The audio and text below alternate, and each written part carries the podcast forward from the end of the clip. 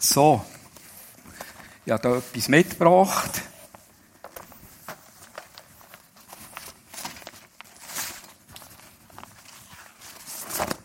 Voilà. Weil jetzt wird geschafft. Wir haben schon mitbekommen, das Thema Arbeit ist dran. Die, die nichts arbeiten, die können jetzt hingern liegen, die Pensionierten können hingern liegen, mit Ausnahme von mir. Und wir sind jetzt, wir sind jetzt im Thema. Es ist eigentlich die heutige Predigt wie die Fortsetzung von letzten Sonntag. Der, der Text, der fließt ineinander rein. Das ist eigentlich noch der Schluss vom letzten Sonntag, das Thema Arbeit. Die Ausführungen von Paulus im Kolosserbrief sind knapp, aber herausfordernd und provozierend. Um euch ein bisschen die Brisanz aufzuzeigen, die in dieser Thematik steckt, wollte ich euch auf einen kurzen Ausflug auf Bern, nicht in die Türkei, in die ehemalige mitnehmen, sondern auf Bern. Wir gehen dort zusammen ins Rathaus rein, gehen in die Stege auf, in die Wandelhalle und dann in den Ratssaal.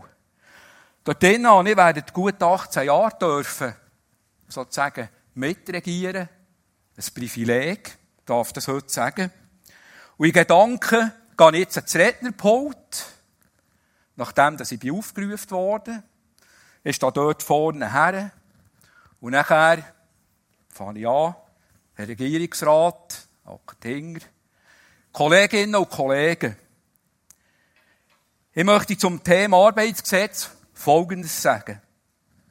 Ihr Sklaven gehorcht in allem euren irdischen Herren. Tut es nicht nur, wenn sie euch beobachten, als ging es darum, Menschen zu gefallen. Gehorcht ihnen vielmehr mit aufrichtigem Herzen und aus Ehrfurcht vor dem Herrn. Worin auch immer eure Arbeit besteht, tut sie mit ganzer Hingabe, denn letztlich dient ihr nicht Menschen, sondern dem Herrn. Ihr könnt sicher sein, dass ihr von ihm einen Lohn bekommt. Das Erbe, das im Himmel für euch bereit, er, er für euch bereithält. Darum dient ihm Christus, dem Herrn. Denn auch der, der Unrecht tut, wird einen Lohn empfangen. Den Lohn für sein Unrecht. Gott ist ein unbestechlicher Richter. Ihr Herren, geht gerecht mit euren Sklaven um und behandelt sie fair Denkt daran, dass auch ihr einen Herrn habt und dieser Herr ist im Himmel. Und jetzt, liebe Kolleginnen und Kollegen, du nicht einen Text beschrieben mit 100% Jesus, 100% partnerschaftlich. Jetzt könnt ihr euch vorstellen, was abläuft.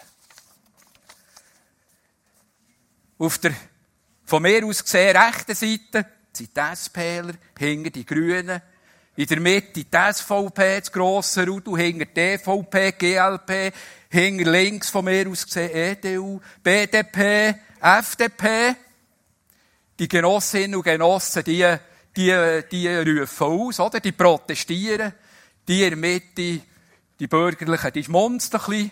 Und die links hinten, bei den Intellektuellen, vor allem vorne FDP, die recken sich auf den Kopf. Und nachher kommen dann noch meine Kolleginnen und Kollegen von den beiden frommen Parteien und sagen, du Fred, so kannst du doch nicht politisieren mit der Bibel. Und eigentlich haben sie alle zusammen recht. Je nachdem, von ihrem Standpunkt aus betrachtet, was sie dort einnehmen in dieser Thematik. Aber was ist denn richtig? Wie ist denn der Bibeltext wirklich zu verstehen? Und noch viel herausfordernder, herausfordernder, wie werden die Gedanken von Paulus umgesetzt? Und zwar heute. Und ich werde bewusst eigentlich auf die Situation von heute reden. Und nicht vor fast 2000 Jahren mit dieser speziellen Situation von Herren und Sklaven. Sondern auf heute, wie wir sie im Interview auch gehört haben. Und ich möchte doch einige grundsätzliche Ausführungen machen, die mir wichtig tun. Und da dabei hat mein Artikel, Merci Vera, äh, von Michael Herbst, der ist Professor für praktische Theologie, wichtige Denkansätze vermittelt. Und irgendwie haben sich die wirklich auch mit meinem Denken, mit meinem Erleben verschmolzen. Gott fängt seine Arbeit nicht in einer Kirche an, sondern in einem Garten. In diesem Garten Eden ist alles vorhanden. Und eines Morgens nimmt Gott Adam und Eva der Hand und führt sie durch den Garten, zeigt ihnen alles und sagt, hier dürft ihr jetzt leben. Und ich verrate euch, wie es funktioniert. Es funktioniert durch Arbeit. Das hier ist das Paradies und nicht das Schlaraffenland, wo einmal ins Maul hineinfliegt, Früchte ins Maul hineinwachsen. Sondern hier im Paradies wird geschafft, wird gearbeitet. Die beiden werden den wunderschönen Garten kultivieren. Der macht aus Natur Kultur, der bebaut den Boden, der bewahrt ihn, dass er auf lange Zeit gesund und fruchtbar bleibt. Und das ist eure Berufung. Der schafft und in dem, der schafft, quasi, du Bützer, pflegen und erhalten und fördern ich, Gott, die Schöpfung, ich sorge für guten Boden, ordentliches Wetter und gutes Gedeihen. Wir zusammen bilden ein starkes Team. Und dann werden wir auch Schweizer Meister. Arbeit ist göttliche Berufung und nicht ein lästiges Übel. Ob Ärztin oder Mitarbeiter bei der Köderabfuhr. Beide können sagen, wir tun das in Gottes Team, als seine Mitarbeiterin, als seine Mitarbeiter. Der Herbst sagt hier, Beruf ist Dienst. Wer arbeitet, wer arbeitet, ist ein Dienstleister. Und das ist Würde. Ich räume dumm das Köder weg oder höre Herzen und Lungen ab für zum Wohlbefinden vom Nächsten zu dienen. Ich assistiere bei grossen Dingen und ich tue das Nötige, ohne dass das Ganze, das Grosse, gar nicht möglich wäre. Und darum ist auch die kleinste Arbeit Dienst. Und auch die grösste, der grösste Beruf, der wichtigste Beruf ist nicht mehr als das, ein Dienst. Wenn jeder an seiner Stelle tut, was er soll tun, gelingt das Ganze. Nur Klammern auf. Es sind wieder Streiks zu Frankreich, diese Bahner. Und wir hören es auch bei den Meldungen, was alles nicht mehr funktioniert. Nur weil gesagt wird, jetzt verweigere ich die Arbeit. Beruf ist Gottesdienst. Der Martin Luther ist überzeugt, dass die Magd, die den Stall ausmästet, Gott nicht weniger dient als der Priester, der die Messe liest. Das ist Provokation pur. Weil dann hat man gedacht, was in der Kirche geschieht, das zählt bei Gott. Und damit, sammelt man auch Pluspunkte im Himmel. Gott dienen heisst beten, fasten, opfern. Doch der Luther hat scheinbar gesagt, das mit dem Punkten sammeln, könnt ihr sowieso vergessen. Weil Jesus hat für uns alle genug Punkte gesammelt. Durch seine Erlösung. Und darum können wir jetzt jeden fröhlich und frei Gott dienen. Jetzt ist klar, wir denken heute nicht mehr so, dass die, die das Geld in der Kirche oder mit einer frommen Tätigkeit verbinden, irgendwie näher bei Gott sind als andere. Aber vielleicht denken wir so. Oder das. Das, was wir am Sonntag in der Gemeinde tun, wenn wir beten oder ehrenamtlich mitschaffen, das ist Gottesdienst. Und im Beruf verdienen wir halt notgedrungen unseren Unterhalt. Und da können wir vielleicht auch andere zum Gottesdienst einladen. Oder ich kann, wir können ja viel verdienen, dass wir dann etwas spenden können in. Aber das, was wir so tun, ist für sich selber denkt, kein Dienst für Gott. Der Herbst sagt, das ist falsch denkt. Wer Formel 1 Rennen mitverfolgt, erlebt immer wieder die Faszination vom Boxenstopp. In zwei bis drei Sekunden werden alle vier Räder gewechselt und das Auto, der Rennwagen geht wieder auf die Piste. Dass das klappt, ist ein eingespieltes Team verantwortlich. Im Bild, es, ist ein Bild für das Verhältnis von Gemeinde und Beruf. Der Gottesdienst ist sozusagen der Boxenstopp. Und dann werden wir, du und ich, für die nächsten fünf oder sechs Tage, je nachdem, wieder auf die Piste zurück geschickt, dass wir in unserem Beruf, in unserem Rennen, Runde um Runde, können absolvieren können. Der Sinn vom Auto ist nicht der Boxenstopp, aber ein guter Boxenstopp schickt eben das Auto wieder ins Rennen oder uns wieder in den Arbeitsprozess. Wir haben hier jetzt eingeblendet eine Aussage von Michael Herbst, das Zitat. Arbeit im Beruf ist ehrenvolle Berufung und nicht lästige Pflicht.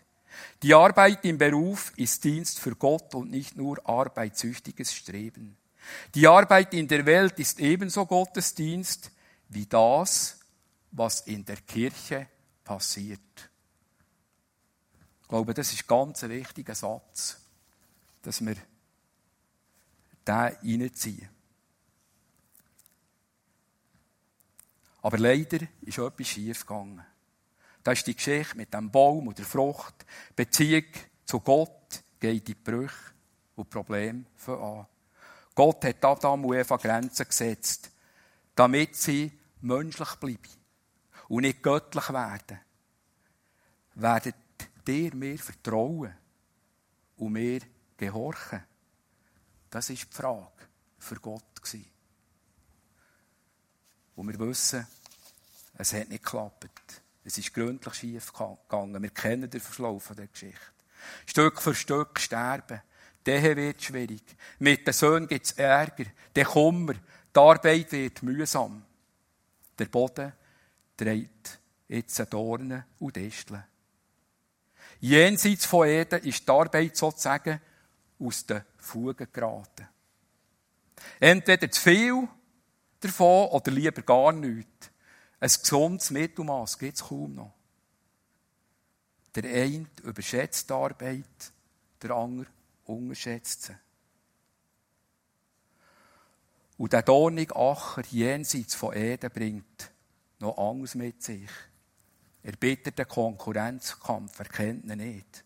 Um jeden Auftrag. Eigensucht, die nicht am anderen dient, sondern aussaugt. Der Betrieb ist unter Druck von den Grossen. Arbeitgeber, Arbeitgeber fordern ein Verhalten, das meinem Gewissen wehtut. Und noch einmal äh, das Zitat vom Herbst. Das, was wir in der religiösen Sprache Sünde nennen, durchweht die ganze Arbeitswelt. Wenn wir als Christen an dieser Welt teilhaben, dann haben wir auch an der Korruption teil. Wir finden sie in wirtschaftlichen Strukturen und in erbarmungsloser Ausbeutung, in ungerechtem Lohn und unverschämtem Reichtum.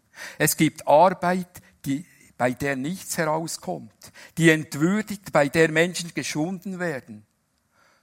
Uns ist nicht verheißen, dass uns das erspart bliebe. Diese Welt jenseits von Eden, dies ist die Welt jenseits von Eden und eine andere bekommen wir noch nicht. Und dort, mit drin, die Sehnsucht nach dem Eden, wo alles noch so geordnet ist. Und zum Glück ist da noch ein anderer Gedanke. Nämlich der, Gott trägt. Er pflegt, er haltet, er duldet und schützt auch die Welt jenseits von Eden, also unsere Welt.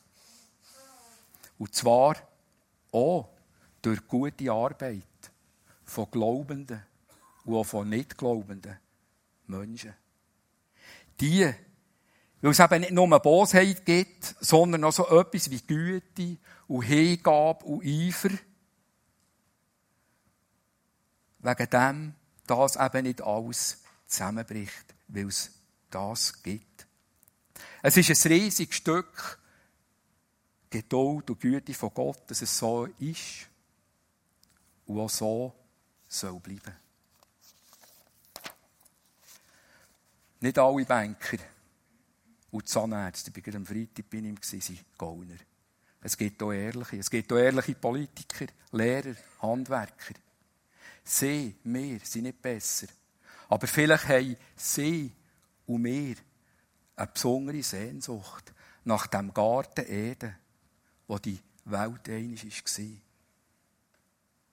Und wahrscheinlich entwickeln wir in unseren Männerinnen durch das so wie einen Kompass dafür, in welche Richtung dass wir die Dinge am besten bewegen. Der Remo als Arbeitgeber, der Jonathan als Bützer. Aber jeder weiß, es gibt etwas, was besser wäre. Und an einem kleinen Ort, wo du und ich ein bisschen Einfluss haben, wollen wir das probieren. Weil Jesus hat nicht weniger und nicht mehr und nicht weniger als eine rundum neue Erde im Sinn. Aber eben, eine Erde. Was er vorhat, ist der Garten, der Herbst sagt es so, Garten Eden 2.0. Erlösung von Dornen und Disteln. Freiheit von entarteter Arbeit. Und damit fängt er überall an, wo seine Leute sind. Eines Tages, und wir hoffen, das ist nicht mehr allzu fern, werden wir sagen, jetzt wird er sagen, jetzt ist es so weit. Jetzt ist es vorbei mit dieser Welt, jenseits von Eden. Jetzt kommt die neue Erde, die neue Erde oder neue Himmel. Für unsere Arbeit heute, in unserem Beruf, ob zahlt oder nicht zahlt, ganz bewusst, auch ehrenamtliche Arbeit zum Beispiel.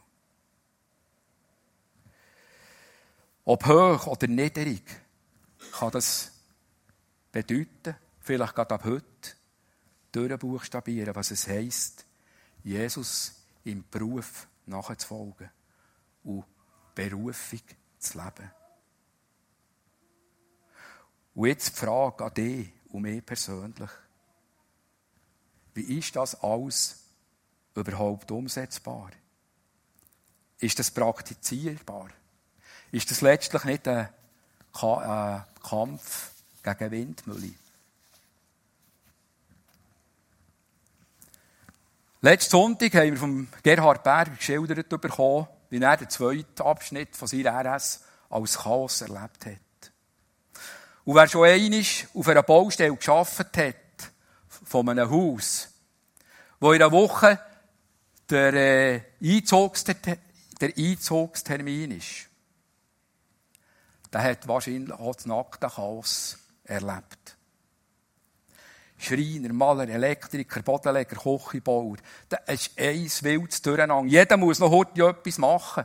So richtige Playoff-Stimmung. Aggressiv und irgendwo unproduktiv.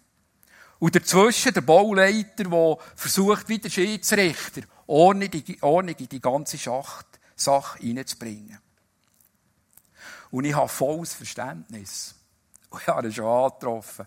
Bauherren, auch gerade Frauen, die fast verzweifeln, was fast der letzte Nerv kostet, so etwas durchzumachen.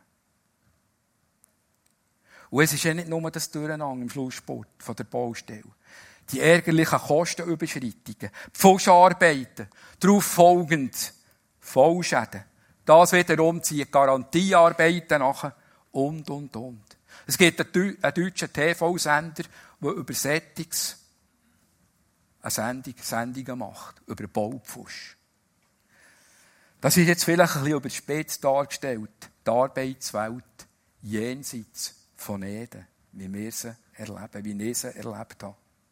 Muss es wirklich so sein? Wer bringt Ordnung in das Chaos? Was können wir, gerade auch als Christen, in dieser Situation bewirken? Können wir das? Ich bin überzeugt, wir können das. Ich möchte euch noch eins die, äh, die Zeichnung zeigen vom Gerhard Berger von letzten Sonntag. Hier, da kommen wir jetzt eigentlich das her. Äh, heute geht es um das Thema Arbeit. Aber genau um die Stichworte Ordnung, Autorität und so weiter geht es auch hier wieder in, dem ganzen, in der ganzen Thematik Arbeit. Ordnung schaffen. Um das aufzuzeigen, fange ich jetzt nicht nur einmal bei Adam und Eva an, sondern mit Menschen aus unserer Gemeinde, die gerade am Bauen sind oder bauen haben. Und dann jetzt schon zwei, drei erlebt, wo wir gesagt haben, wir haben das ganz, wir haben das gut erlebt. Nicht so, wie du vorhin beschrieben hast. Weil wir haben einen umsichtigen Architekt, der uns gut beraten hat. Wir haben gut zusammen austauscht. Und er tut auch mit Handwerkern, mit Firmen zusammenarbeiten, wo er das Vertrauen hat, wo das Preis-Leistungs-Verhältnis stimmt. Ja. Und ich bin froh, solche Architekten, die das herbringen. Sicher auch nicht hundertprozentig, aber die versuchen, das hundertprozentig herzubringen. Ich bin so froh, dass wir auch einen haben in unserer Reihe, ist, glaube heute Morgen nicht da. Der Beat Manni. Er hat schon etliche von uns erlebt. Ich möchte eigentlich sagen, Beat, das ist heute Morgen dein Zeugnis. Du bist einer von denen, der Ordnung bringt in ein Bauchaos hin oder dass es gar nicht erst aufkommt. Ein Stückchen Garten Eden, das da durchweht. Der zweite Ausdruck, Autorität. Dass das klappt, sind Architekten, Bauführer auf Handwerker, auf Profis angewiesen. Handwerker, Profis, die ihr Handwerk verstehen. Wer solche schon erleben durfte, der weiss, dem muss nicht etwas sagen, wie er es machen soll. Der weiss, was durchgeht. Der weiss, was er zu tun hat. Und der macht das Richtige. Aber wie viel hören wir von Firmenpatrons? Wir hören es von Fachverbänden. Es mangelt an feigen Arbeitskräften. Und gerade hier möchte ich ganz bewusst auch gerade euch Junge hier die vielleicht frisch in diesem Arbeitsprozess sind oder den im Auge haben, möchte ich wirklich ermutigen und motivieren. Gebt vollen Einsatz in eure Berufsausbildung, in euer Studium, in eure Weiterbildung. Gott sucht Menschen, die sich in ihrem Beruf Wissen und Fähigkeiten aneignen. Dass der äh, Remonär Optiker oder Optikerin hat, der etwas versteht von der Materie.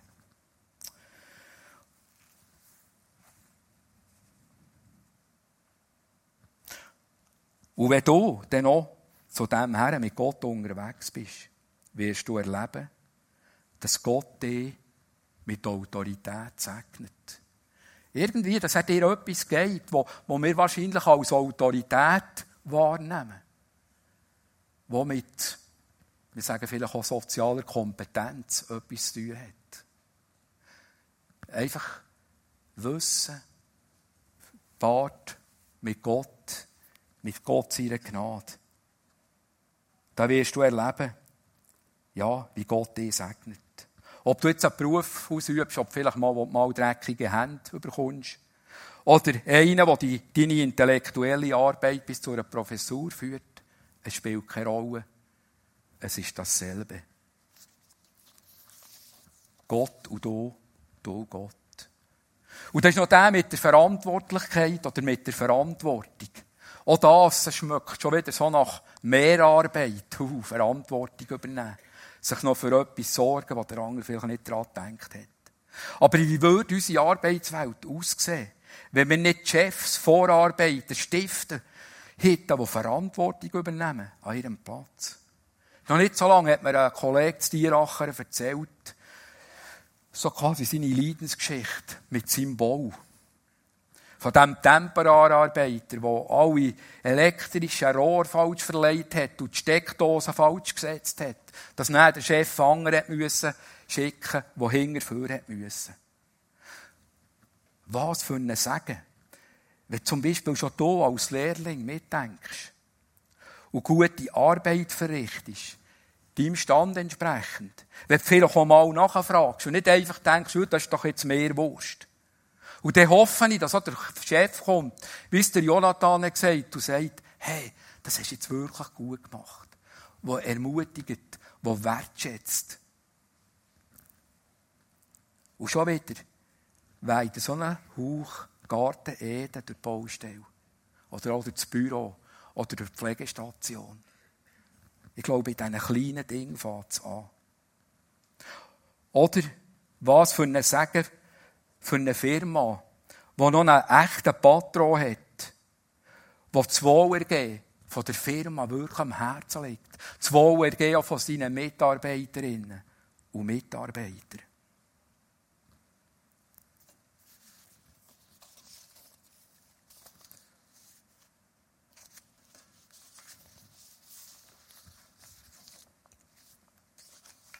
Und jetzt noch das letzte Stichwort. Liebe. Was hat Liebe auf einer Baustelle zu tun, was drunter und drüber geht? Also, wer es selber erlebt hat, äh, kann, ich, kann ich nachvollziehen, wenn jemand den Kopf schüttelt. Ich wage aber zu behaupten, dass das, was jetzt gerade zu Ordnung, Autorität, Verantwortung gesagt, ohne Liebe gar nicht funktioniert. Und auch heute kommen wir nicht um den Jesus um, den Sohn von Gott, was uns vorgelebt hat. Ja, er hat uns quasi vorgestorben, was Liebe dort bedeutet. Selbsthingabe, mit ins Chaos hinein, ins Chaos von dieser Welt, jenseits von Eden. Die engsten Freunde und Mitarbeiter von Jesus haben das so erlebt. Die sind dabei manchmal in Stress gekommen, überfordert gewesen. Und ein Ort gibt es so schöne Stelle, wo Jesus zu ihnen sagt, ruht ein wenig, macht eine Pause. Oder, da ist der Fischer, der in der totalen Lebenskrise ist, wo sich Jesus für eine Zeit nimmt, mit dem quasi ein seelsorgerliches Gespräch zu führen und nachzudenken, wie es weitergehen soll. Praktische Liebe. Gönnst du dir als Chef und an deinen Mitarbeitern eine wohlverdiente Pause. Oder du steckst in einer tiefen Lebenskrise und erlebst, wie der Chef sich um dich kümmert. Wie er dir entgegenkommt. Wie er dir vielleicht sogar flexible Arbeitszeit anbietet, dass du daheim zu Rang kommst.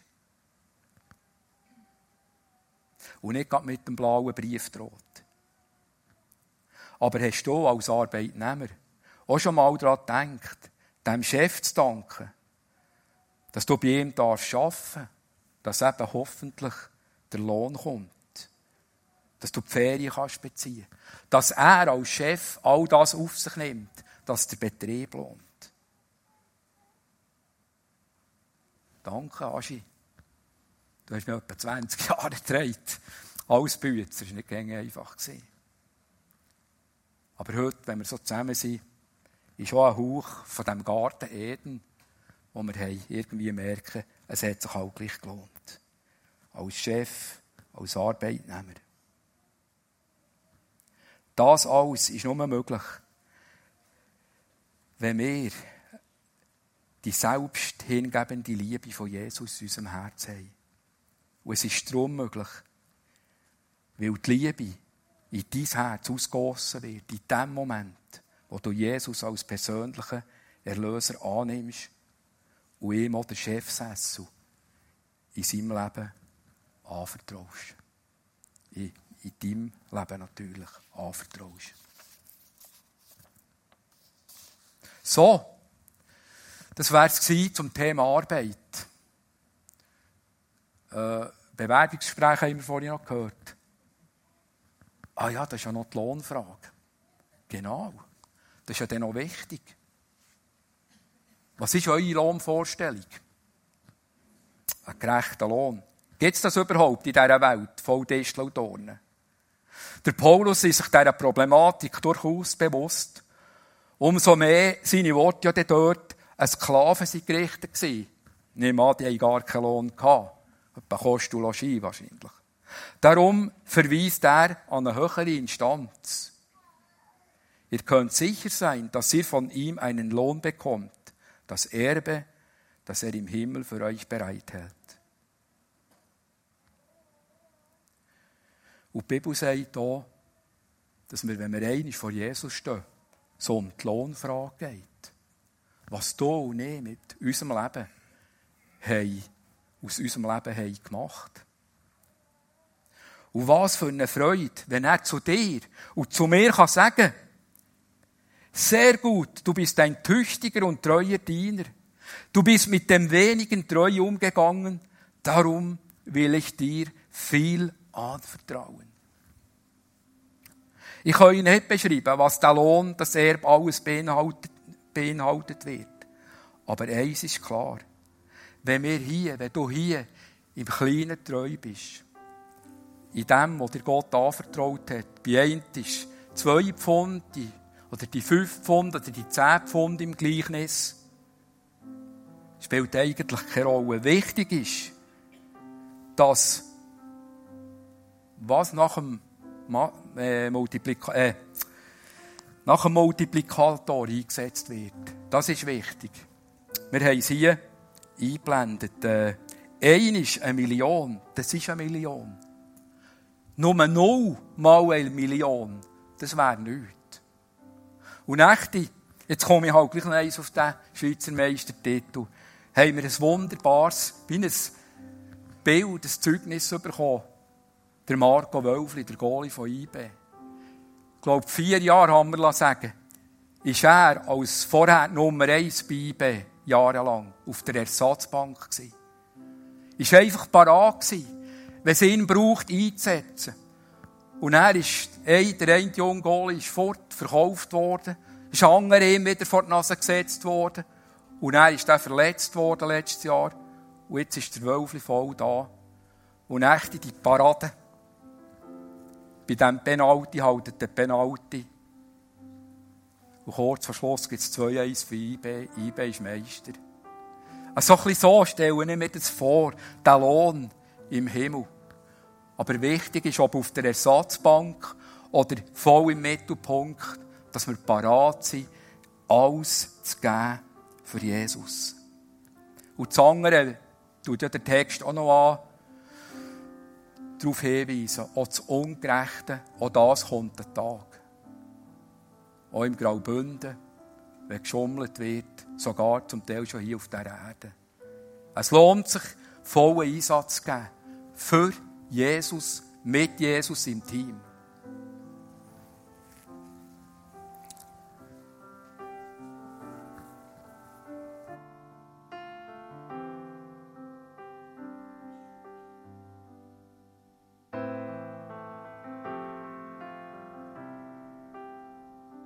Und noch beten.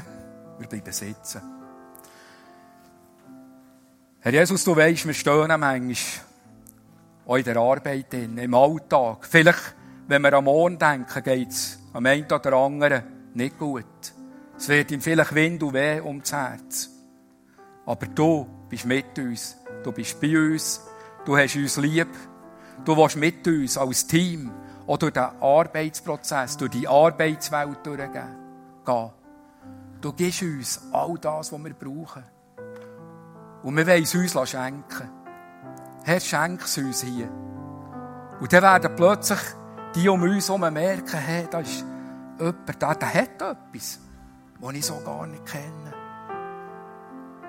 Irgendwie eine Zuversicht, eine Freundlichkeit, irgendwie dienstfertig. Oder auch einer, der Verantwortung übernimmt. Oder eine, Herr Jesus, ich danke dir, ob wir jetzt voll im Beruf sind, oder ob wir Grosseltern sind, oder Gott und Götti, oder irgendwo. Schenk dass wir unseren Job gut machen können. Zu deiner Freude, zu deiner Ehre. Ich lobe und preise dich, dass du uns segnest. Amen.